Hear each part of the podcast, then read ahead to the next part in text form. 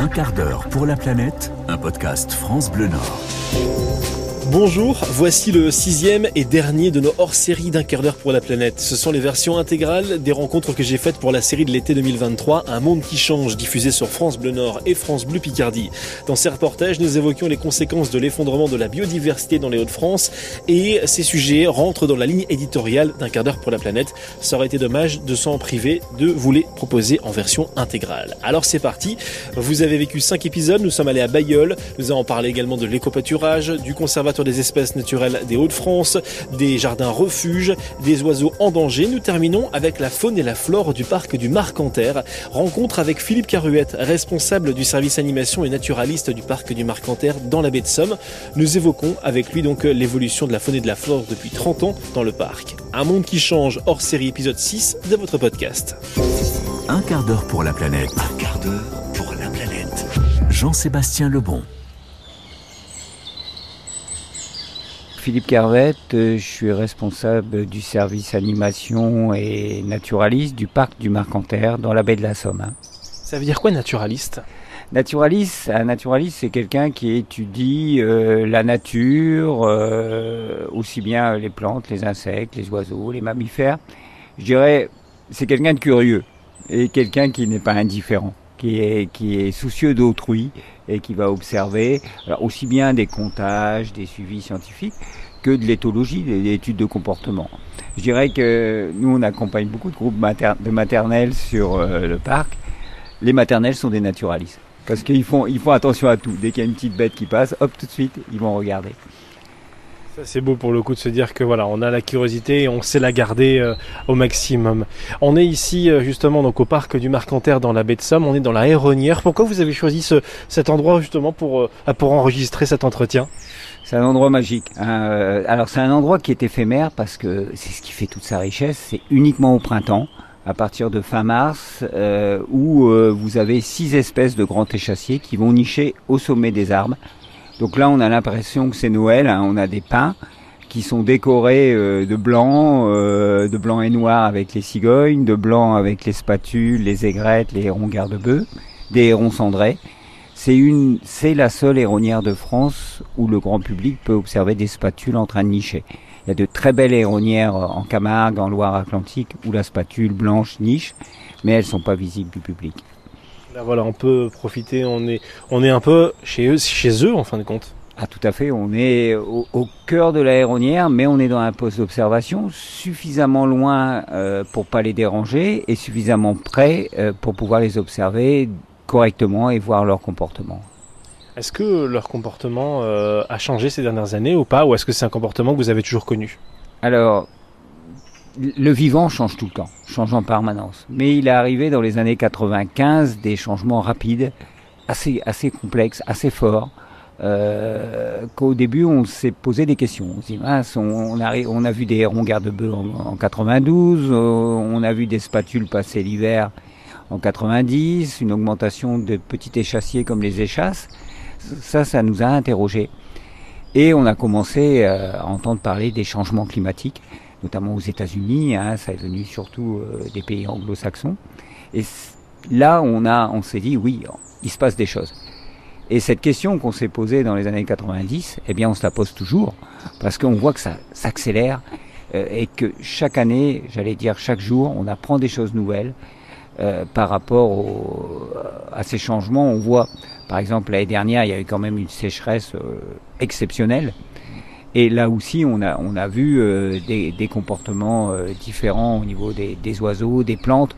Il y a un comportement qui est, tout simple. Euh, beaucoup de personnes se disaient, mais les, arbres, les feuilles des arbres jaunissent en plein été, et c'était une réaction de l'arbre face à cette sécheresse persistante pour éviter de perdre de l'eau. Ben, il perdait ses feuilles. hein. Ce, que vous- ce qui m'inquiète dans, dans ce que vous dites, c'est que c'était pas il y a 30 jours, c'était il y a 30 ans. 30 ans. C'est-à-dire que vous avez vu les choses changer il y a déjà 30 ans, même un peu plus pour certaines espèces. Euh, comment on réagit la première fois quand on voit arriver des espèces qui n'ont techniquement rien à faire dans la baie de Somme, mais qui ont pour habitude d'être plutôt en région PACA, plutôt euh, euh, au nord de l'Afrique, voire même un peu plus vers l'Afrique centrale? Oui, euh, c'est c'est déjà alors c'est déjà la- le plaisir, de plaisir de voir ces nouvelles espèces. Et puis Oui, ça oui. et, et le plaisir des yeux. Et, et après, on s'interroge. Parce que ces espèces-là, on s'est dit, ça va être éphémère. On va voir deux hérons garde-bœufs, première vague de froid, ils vont mourir. Et puis, euh, non, l'année d'après, il y en a eu encore plus. Aujourd'hui, le héron garde-bœuf niche en Allemagne, aux Pays-Bas, il remonte encore vers le nord. Il a résisté aux, aux vagues de froid de 95. Et, c'est là qu'on s'est dit, il y a vraiment un changement. Alors, dans la nature, il y a toujours du changement euh, en fonction du, climat, des habitats. Mais là, c'est très rapide et c'est constant. Euh, c'est ça qui est, vraiment nouveau. Les choses qui nous inquiètent plus, c'est aussi l'extrême du du climat. On a de plus en plus de jours de tempête, on a de moins en moins de jours de gel, de plus en plus de changements euh, au niveau des sécheresses, des réseaux hydriques. Il pleut toujours à peu près autant dans les Hauts-de-France, mais on va avoir des longues périodes de pluie ou des longues périodes de sécheresse. On va avoir un mois de novembre très sec, alors que normalement c'est le mois le plus pluvieux de l'année euh, dans les Hauts-de-France. Et puis par contre, on va avoir un mois de décembre très, très pluvieux. Ça, c'est des choses qui nous marquent. Et la nature n'aime pas les extrêmes. Les extrêmes, quand ça arrive dans la nature, c'est exceptionnel. Euh, alors que là, ça devient constant. Et c'est ça qui nous inquiète le, plus par rapport à la résilience face aux habitats, à la nature et aux oiseaux, notamment, qui sont des bons indicateurs des changements climatiques. Alors justement, on a parlé voilà des espèces animales, hein, de la de la faune euh, qui euh, qui est arrivée ici euh, au début et au milieu des années 90. Les arbres qui étaient là déjà à cette époque-là sont peut-être plus là aujourd'hui. Est-ce qu'il y a des choses qui ont poussé qui ne poussaient pas avant, des choses qui ont disparu? Est-ce que vous avez aussi une évolution de la végétation ici dans le parc du Marcanterre Alors c'est sûr que la, la flore est aussi touchée. Euh, nous, euh, la, la- base de, de, de, de la forêt euh, picarde, c'est quand même le hêtre, euh, qui est un, un arbre de milieu frais. Et on voit que les, les hêtres aujourd'hui, euh, notamment en forêt de Crécy, souffrent de plus en plus de la sécheresse. Et que des espèces comme le, le, le chêne va mieux résister, les conifères aussi, euh, souffrent aussi euh, de, de- de- des longues périodes de sécheresse, des scolites aussi, de certains insectes qui sont favorisés par la, par la sécheresse. Donc tout ça va aussi modifier euh, la flore. On a des espèces qui sont des reliques de l'ère glaciaire, comme la, la Parnassie des marais, qui est une petite plante blanche qui est extrêmement commune, qui est protégée au niveau régional et qui est extrêmement commune sur le parc. Eh bien, on voit ces densités diminuer. Hein, on, on compte les fleurs, alors ça peut être marrant, on compte, parfois il y en a plusieurs milliers euh, sur quelques dizaines de mètres carrés, et on voit que cette densité diminue parce que le climat devient moins favorable pour cette espèce-là, et quand on est une fleur, eh bien on peut difficilement migrer. Si le la terre ne le convient plus, le climat ne convient plus, ben on va disparaître. Alors que certains oiseaux, euh, à l'inverse, nous on a par exemple des espèces qui passaient l'hiver chez nous, comme la corneille mantelée, euh, le cygne chanteur, euh, le harle-bièvre, qu'on voit de moins en moins en hiver. Alors c'est pas qu'ils ont disparu, c'est qu'ils ont, ils continuent à migrer depuis la Scandinavie, mais ils vont passer l'hiver euh, dans le sud de la Baltique, au nord du Danemark, au sud de la Suède, en Scanie, ou là-bas aussi, les hivers sont moins vigoureux. Donc ça vaut pas le coup de descendre jusque la baie de Somme. S'il est plus au nord, des endroits deviennent favorables en hiver, autant y rester. Alors au début, c'est quelques individus, puis après, ça augmente.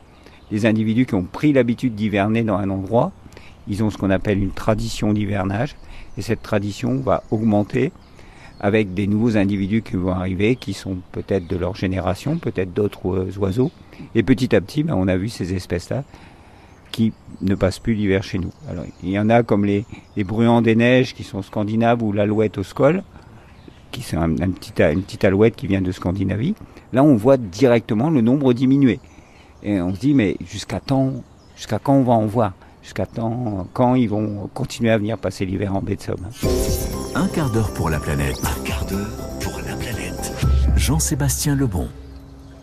Ma question, elle a peut-être 30 ans de retard. Est-ce que ça vous inquiète? Euh, ce qui m'inquiète surtout, c'est que ces mouvements, euh, les oiseaux réagissent, les plantes réagissent, les insectes réagissent. Dès qu'il y a quelque chose dans la nature qui change, il y a réaction. Alors cette réaction, elle peut être faite à condition que euh, les habitats soient le plus riches possible. Je pense que les espèces s'adaptent, même si ça va vite. Mais le problème, c'est que là, on leur laisse un habitat de plus en plus dégradé. L'enjeu du changement climatique pour, pour les espèces et pour nous, qui sommes garants de la, biodiversité, c'est euh, que les habitats soient suffisamment riches encore en insectes, euh, en, haies, en marais. Et là, c'est pas trop le cas. Là, on, on, je vois nos habitats s'appauvrissent. Euh, alors que les oiseaux subissent des, difficultés majeures et ils pourraient euh, résister mieux. Je donne souvent l'exemple. Euh, si vous habitez dans un palais et, et que le cuisinier euh, se sauve et qu'il n'y a rien à manger, ça va être compliqué. Donc euh, là, on voit très bien, il y a une, une baisse de la densité euh, d'insectes. L'insecte, c'est la base de la chaîne alimentaire. Donc ces insectes ne pourront réapparaître que si on a un habitat riche. Ça implique aussi un habitat riche pour nous. Hein, c'est pas parce qu'on va avoir un habitat riche agricole qu'on va produire moins au niveau agricole. Il faut repenser nos moyens de production pour qu'ils soient euh, favorables à l'homme et favorables à la nature.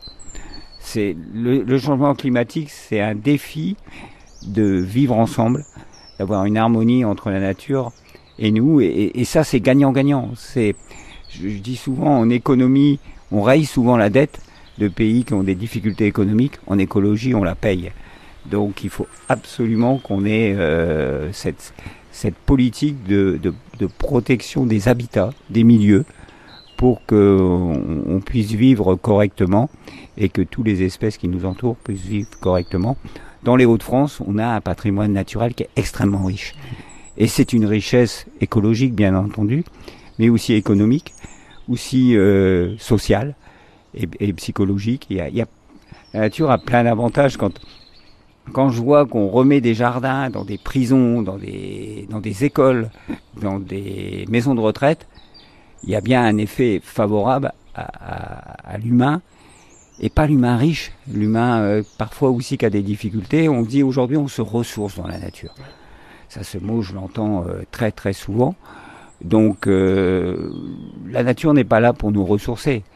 Mais si on a euh, euh, une politique de protection de, la nature, ça va pas être un luxe, ça va être un bien pour tous.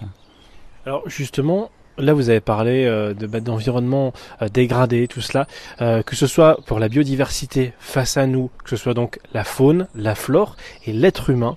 Nous, on est responsable, l'être humain, du dérèglement climatique. Est-ce que finalement, aujourd'hui, de par nos actions, le premier prédateur de, de la biodiversité de l'être humain, ce serait le réchauffement, le dérèglement climatique?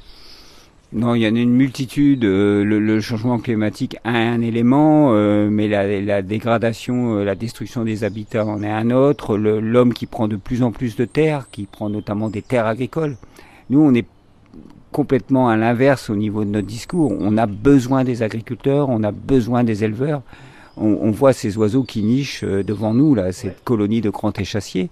Les cigognes, les hérons cendrés, les hérons garde-bœufs vont se nourrir dans les pâtures, dans les prairies dans les prairies, il y a des vaches, et cette, ces, ces prairies sont maintenues parce qu'il y a des éleveurs. Hein, Jusqu'à preuve du contraire, les, les, les vaches s'élèvent pas toutes seules. Il y a des hommes et des femmes qui travaillent dur euh, pour maintenir ces prairies, pour élever des, des, bêtes pour le lait et pour la viande. Si ces éleveurs disparaissent parce que économiquement ça tient plus, parce que économiquement on leur donne pas les moyens de, de vivre de leur travail, eh bien ça va être une perte énorme pour la biodiversité la majorité des espèces des Hauts-de-France qui sont menacées sont des espèces qui sont liées euh, à la qualité de vie euh, des milieux agricoles. Donc, euh, et ça, ça passe par une qualité de vie des agriculteurs. Vous ne pouvez pas demander à, des, éleveurs de protéger leur haie, de protéger leur pâture si leur outil de production n'est plus rentable. Et, et c'est pas normal, euh, vu, vu euh, le besoin en, lait, en viande, en qualité de, de, de produits on doit, ils doivent être rémunérés d'un juste prix pour ensuite garder euh, une qualité paysagère. Parce que c'est aussi les prairies pour les oiseaux, pour euh, les cigognes qui vont trouver des crapauds dans les prairies, des petits rongeurs, mais c'est aussi une qualité touristique. Quand vous avez un village qui est entouré de bocages, de, de prairies, quand vous avez le matin des tracteurs qui sortent des bêtes qui sont là, euh, vous avez envie d'aller dans le gîte euh, qui, est, qui est parfois et souvent tenu par des agriculteurs Alors que si vous avez euh, un village qui est complètement euh, désert au niveau paysager, avoir une politique touristique, ça va être plus difficile. Donc c'est une, une qualité de vie aussi importante euh, pour nos villages d'avoir des agriculteurs, comme d'avoir une école, comme avoir des commerces. Moi, je suis partisan de la nature, on vit ensemble. Raisonner raisonner, on vit ensemble et c'est une richesse, euh, c'est une richesse mutuelle. Bien sûr qu'il faut construire, bien sûr qu'on a besoin de, de maisons, de bâtiments, etc. Mais si on construit, on doit penser à tous, aux bâtiments que l'on va construire. Mais je vois parfois euh, dans, les, dans les campagnes fleurir euh, des, des bâtiments au, vraiment aux qualités paysagères très douteuses, alors qu'on pourrait, pour un prix modeste par rapport au coût de travaux, les entourer de haies, faire une mare, faire des vergers.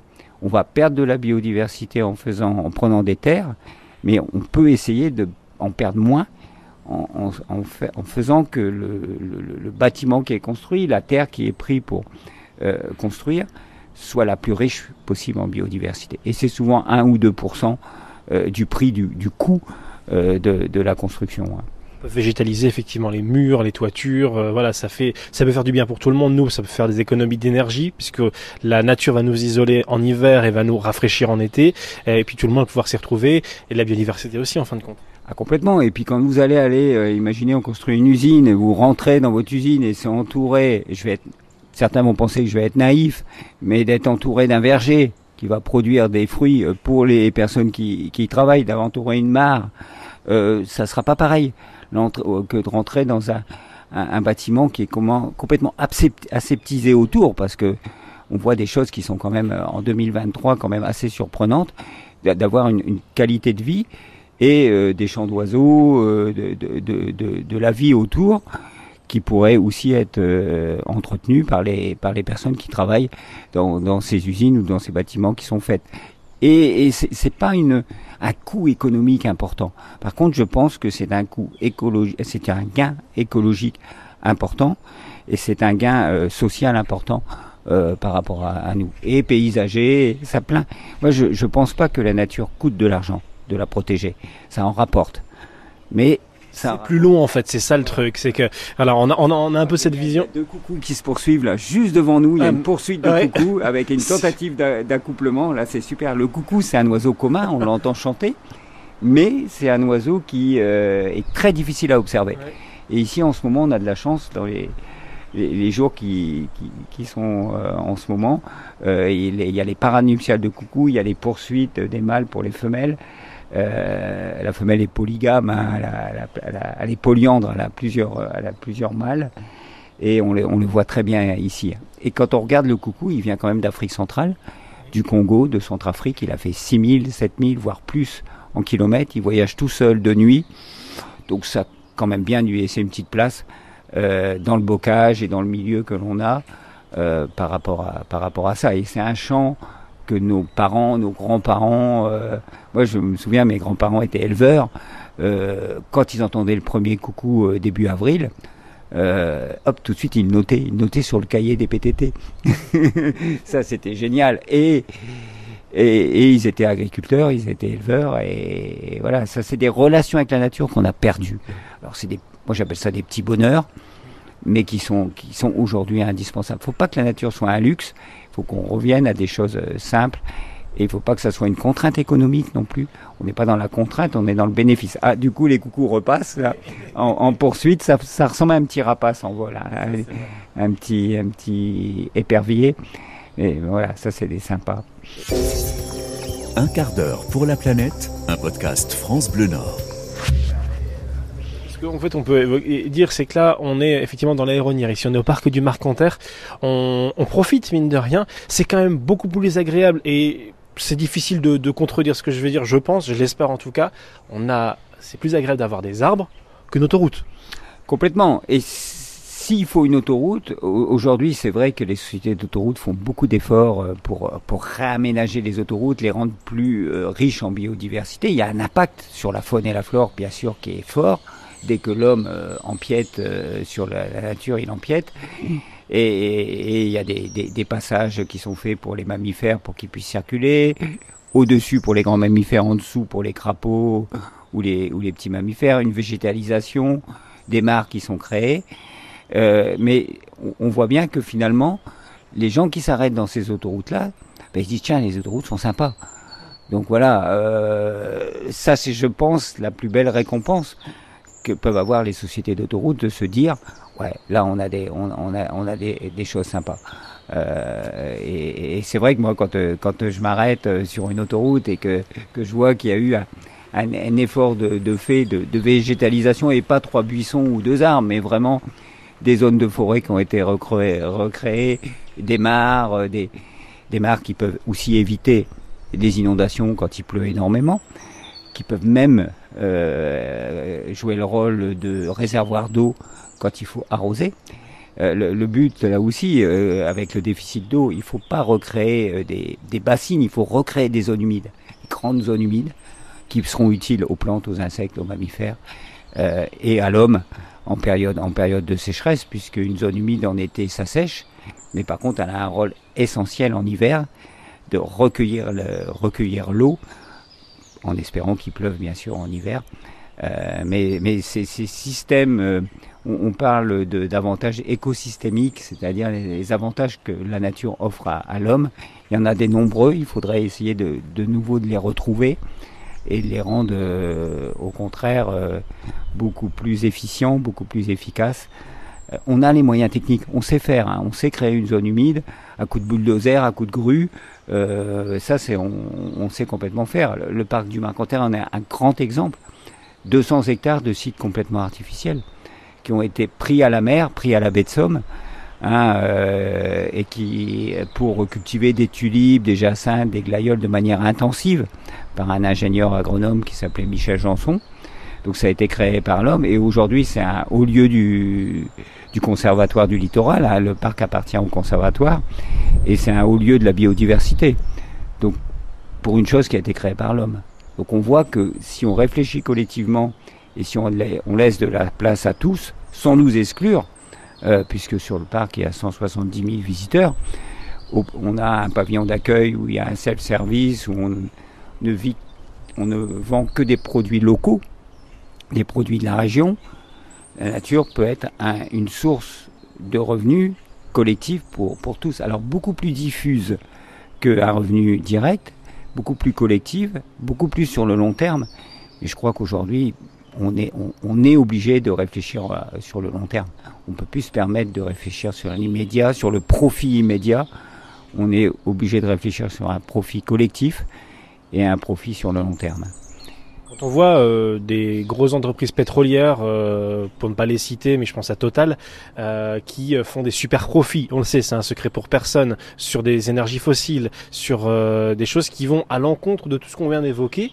Euh, comment on réagit quand on a ici la biodiversité qui est menacée, quand on voit évoluer depuis plus de 30 ans, bah, les choses qui vont pas dans le bon sens? Comment comment on réagit? Comment on peut protéger ce qu'il y a autour de nous? Ben, on, réagit euh, sur du sur du long terme aussi. Euh, Total fait euh, travaille aussi beaucoup euh, beaucoup sur le long terme.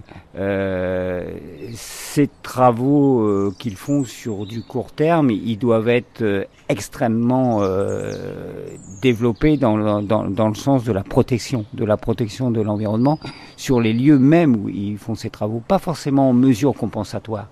Je suis pas forcément pour ce genre de choses. Alors c'est c'est bien. On se dit bah oui, on va détruire un endroit et en compensation, on va protéger un autre endroit. À ce rythme-là, il va plus rester grand-chose. Hein. Donc euh, on, va on va détruire un endroit, mais on va essayer que là où on a détruit, on puisse retrouver de la nature là où on a détruit. Alors c'est c'est c'est beaucoup moins facile. C'est on a on a appris à tout détruire, à tout protéger. On n'a pas appris encore suffisamment l'équilibre. Et puis, euh, euh, les, moyens financiers qui, existent euh, doivent être au service de tous. Ça, c'est important et, pas un, service qui soit limité à, des, catégories économiques ou des catégories socio-professionnelles. parce que là aussi, c'est un bien collectif. Et là, j'ai tendance à penser que la, la protection de la nature a, a du mal à s'imprimer parce que c'est un bien collectif. Si c'était un bien individuel, je pense qu'elle se porterait mieux. Mais Ce serait plus simple, ce serait pas plus simple de de, de pas détruire? L'impact de l'homme, il a, il, a, il a toujours existé. Euh, il a, il a, il a une, une force d'impact qui est, qui est unique euh, au niveau des espèces du vivant. Euh, mais je pense qu'il a, il a surtout euh, pensé avant tout que, que ce vivant euh, était, était durable, euh, que finalement euh, son impact était minime par rapport à, à, à l'échelle de la planète. Et on, on se rend compte maintenant qu'on est sur une planète réduite. Donc je, je pense qu'il ne faut pas revenir vers le passé, ça sert à rien de dire ce qu'on a fait n'était pas favorable. Là, il faut euh, être vraiment dans le présent et surtout vraiment dans l'avenir. Et, et notre avenir, il est plus à des échelles longues, il est à des échelles de plus en plus courtes. Donc euh, le, vivant est éphémère, mais comme c'est éphémère, il doit être durable. Euh, moi, le- ici, mon principal métier, c'est de faire euh, observer le vivant. On a tous les, tous les visiteurs. Moi, quand je suis arrivé en 87, je voulais apporter des connaissances. Aujourd'hui, j'essaye d'apporter de l'émerveillement et de l'intérêt, de dire que ça c'est fragile, profitez-en, euh, regardez, observez. Ah oui, mais on connaît pas les noms. Je dis c'est pas grave. Les oiseaux savent pas qu'ils ont des noms, ils sont pas vexés. Moi, j'en apprends tous les jours, je suis encore moins vexé qu'eux. Donc, euh, regardez, observez. Et après, ce, quand, quand, on, quand, on est, quand on est coupé de, de la nature, on devient distant. Et quand on vient distant de la nature, ça devient euh, plus intéressant. Euh, on n'a on n'a pas cet intérêt. Donc c'est redonner l'intérêt, euh, l'intérêt du vivant, et se dire que finalement euh, c'est fragile parce que c'est pas acquis. Euh, là, on a, on a énormément de photographes animaliers qui viennent sur cette héronière pour voir les spatules euh, qui sont rares en France. hein. il y a 1700 coupes de spatules. Ils viennent faire des photos et ils disent ah oui ça y est ils sont revenus. Euh, nous on n'a pas ce- cette logique-là. On sait qu'elles vont passer l'hiver en Mauritanie, au Niger, et chaque année on dit est-ce qu'elles vont revenir? C'est pas pareil que se dire bah oui elles sont là, c'est acquis. Il n'y a rien qui est acquis dans le vivant, hein. Parce que c'est- tout l'intérêt du vivant, c'est que c'est fragile et que ça peut disparaître euh, du jour au lendemain. Donc on est très content de les voir revenir en mars, mais euh, en hiver on se dit est-ce que la va de nouveau revenir? Est-ce que les, cigognes vont revenir de migration, les spatules? Euh, Est-ce qu'il va pas y avoir un coup de froid très fort qui va décimer les hérons garde-bœufs Donc on, est toujours dans le chaque jour est différent et, ça on en a on a l'impression que ça ça a été un petit peu oublié ce, ce côté euh, ce côté éphémère. Un quart d'heure pour la planète. Une dernière question. Euh, au parc du Marcanterre, qu'est-ce qui est observé?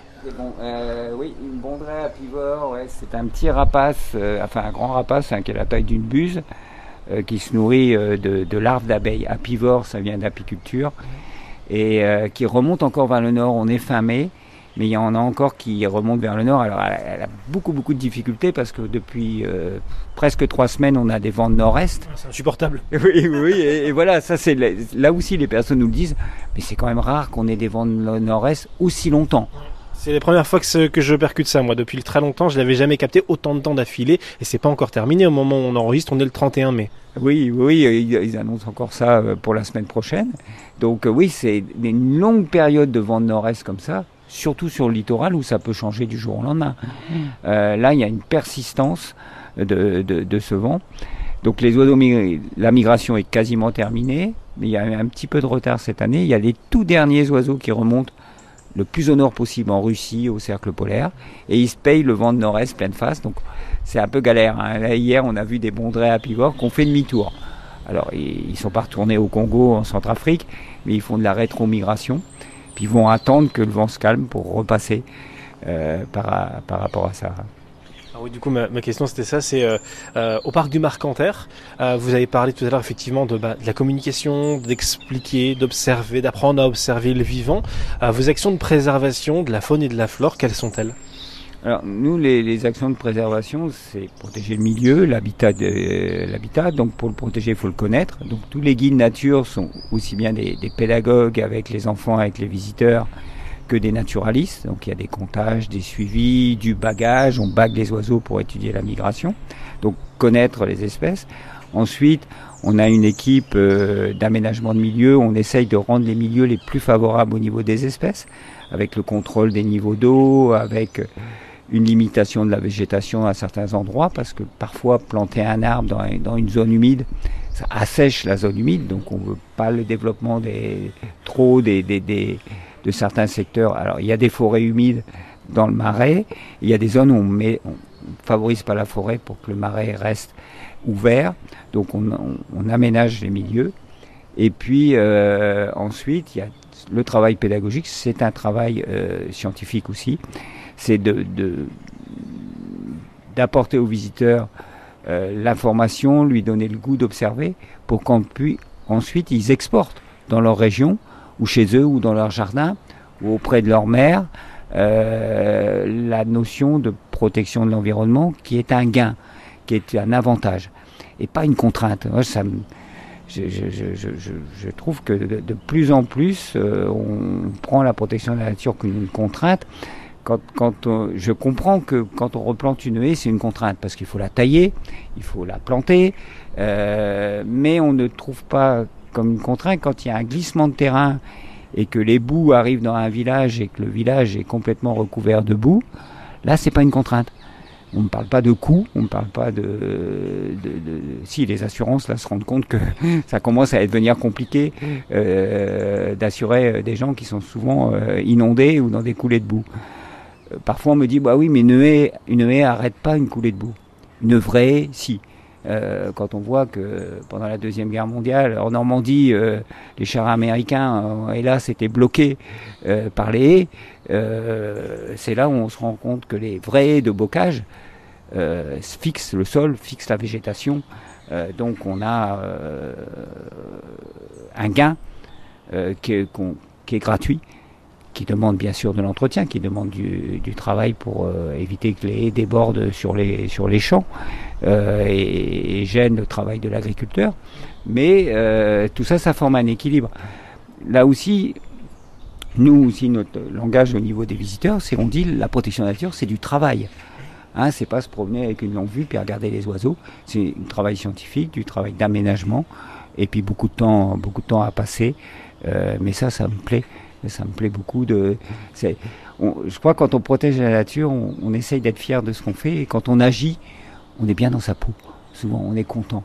Euh, donc ça, c'est un bon moyen euh, aussi dans, dans, les écoles. Quand je vois des, avec le, parc naturel régional chez nous, le conservatoire du littoral, que des, des classes euh, vont replanter des haies dans les champs, c'est super parce que vous allez tout de suite voir les gamins, ils sont contents parce qu'ils font quelque chose de concret. Euh, nous, on travaille avec les aires marines éducatives, euh, avec l'école de Fort-Mahon, dont l'institutrice, euh, Madame Herman, est formidable. On travaille avec l'école de Saint-Valery-sur-Somme, avec Madame Réel. Les enfants sont heureux quand ils vont sur le terrain parce qu'on fait des choses. on fait des choses scientifiques, on fait des choses concrètes, et, tout de suite ils se disent on est utile à quelque chose. Et ça c'est quand même sympa. Il y a, un petit truc qui est aussi intéressant quand quand il y a des difficultés qui arrivent, alors il y a hélas des choses euh, désagréables qui arrivent. Mais quand il y a des difficultés, ça fait ressortir des gens, des hommes, euh, qui vont essayer de les résoudre, ces difficultés. Et c'est là-dessus que moi je, compte. Euh, sur ben, les personnes qui se disent non on va pas baisser les bras on va essayer de faire des choses pour nous pour les autres pour la nature pour un ensemble c'est un bien commun quand on voit que euh, des pays comme l'Afrique du Sud ou, l'Angola ont travaillé ensemble pour protéger leurs parcs nationaux, ou entre parfois palestiniens et israéliens, les scientifiques ont travaillé ensemble, entre Corée du Nord, Corée du Sud, les scientifiques travaillent ensemble, euh, c'est un bel espoir quand même. Hein. On se dit, mince, est-ce que c'est pas ça qui va nous réunir pour qu'on soit meilleur hein ce serait bien, ce serait très très bien. Philippe, une question très, plus personnelle pour terminer. Euh, au parc du Marcanterre, si vous deviez choisir un végétal et un animal, ce serait quoi? C'est pas facile, je sais. C'est pas facile. Euh, je dirais celui que je verrai demain. Oh, j'aime bien l'idée. Mais j'ai un petit faible pour la spatule, j'ai un faible pour le merle, Pour les plantes, euh, j'aime bien la parnassie des marais, euh, j'aime bien des, plantes, des plantes simples comme le gaillet gratron. Euh. Non, je dirais celui qui, croise mon chemin et celui auquel je croise le, chemin de, de l'espèce. C'est la rencontre. Et si c'est une belle surprise, tant mieux. Si je le connais déjà, ben, j'apprendrai à mieux le connaître.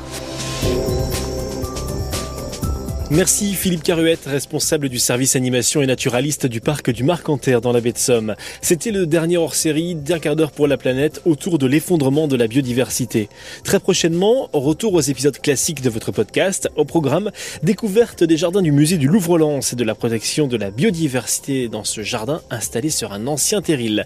Nous parlerons de boissons consignées avec le fourgon, nous ferons des ateliers d'upcycling autour du tissu de récupération au Récoupette à Lille, un solidaire. Et puis également un rendez-vous autour des fresques du climat en lien avec les rapports du GIEC. Et puis on va prendre soin de la planète en prenant soin de notre santé. On va parler de tout ça très prochainement dans un quart d'heure pour la planète. À tantôt. Un quart d'heure pour la planète, un podcast France Bleu Nord à retrouver en vidéo et en photo sur francebleu.fr.